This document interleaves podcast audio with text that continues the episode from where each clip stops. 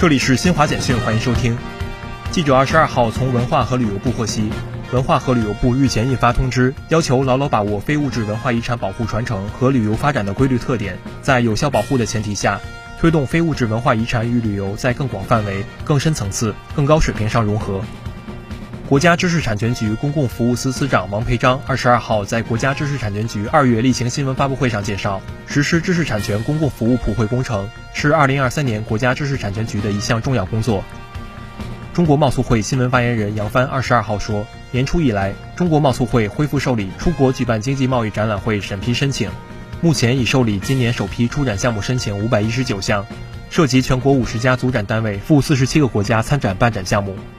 美国东南部佛罗里达州迈阿密戴德县一焊接公司二十一号上午发生爆炸起火事故，造成两人死亡、三人受伤。以上由新华社记者为您报道。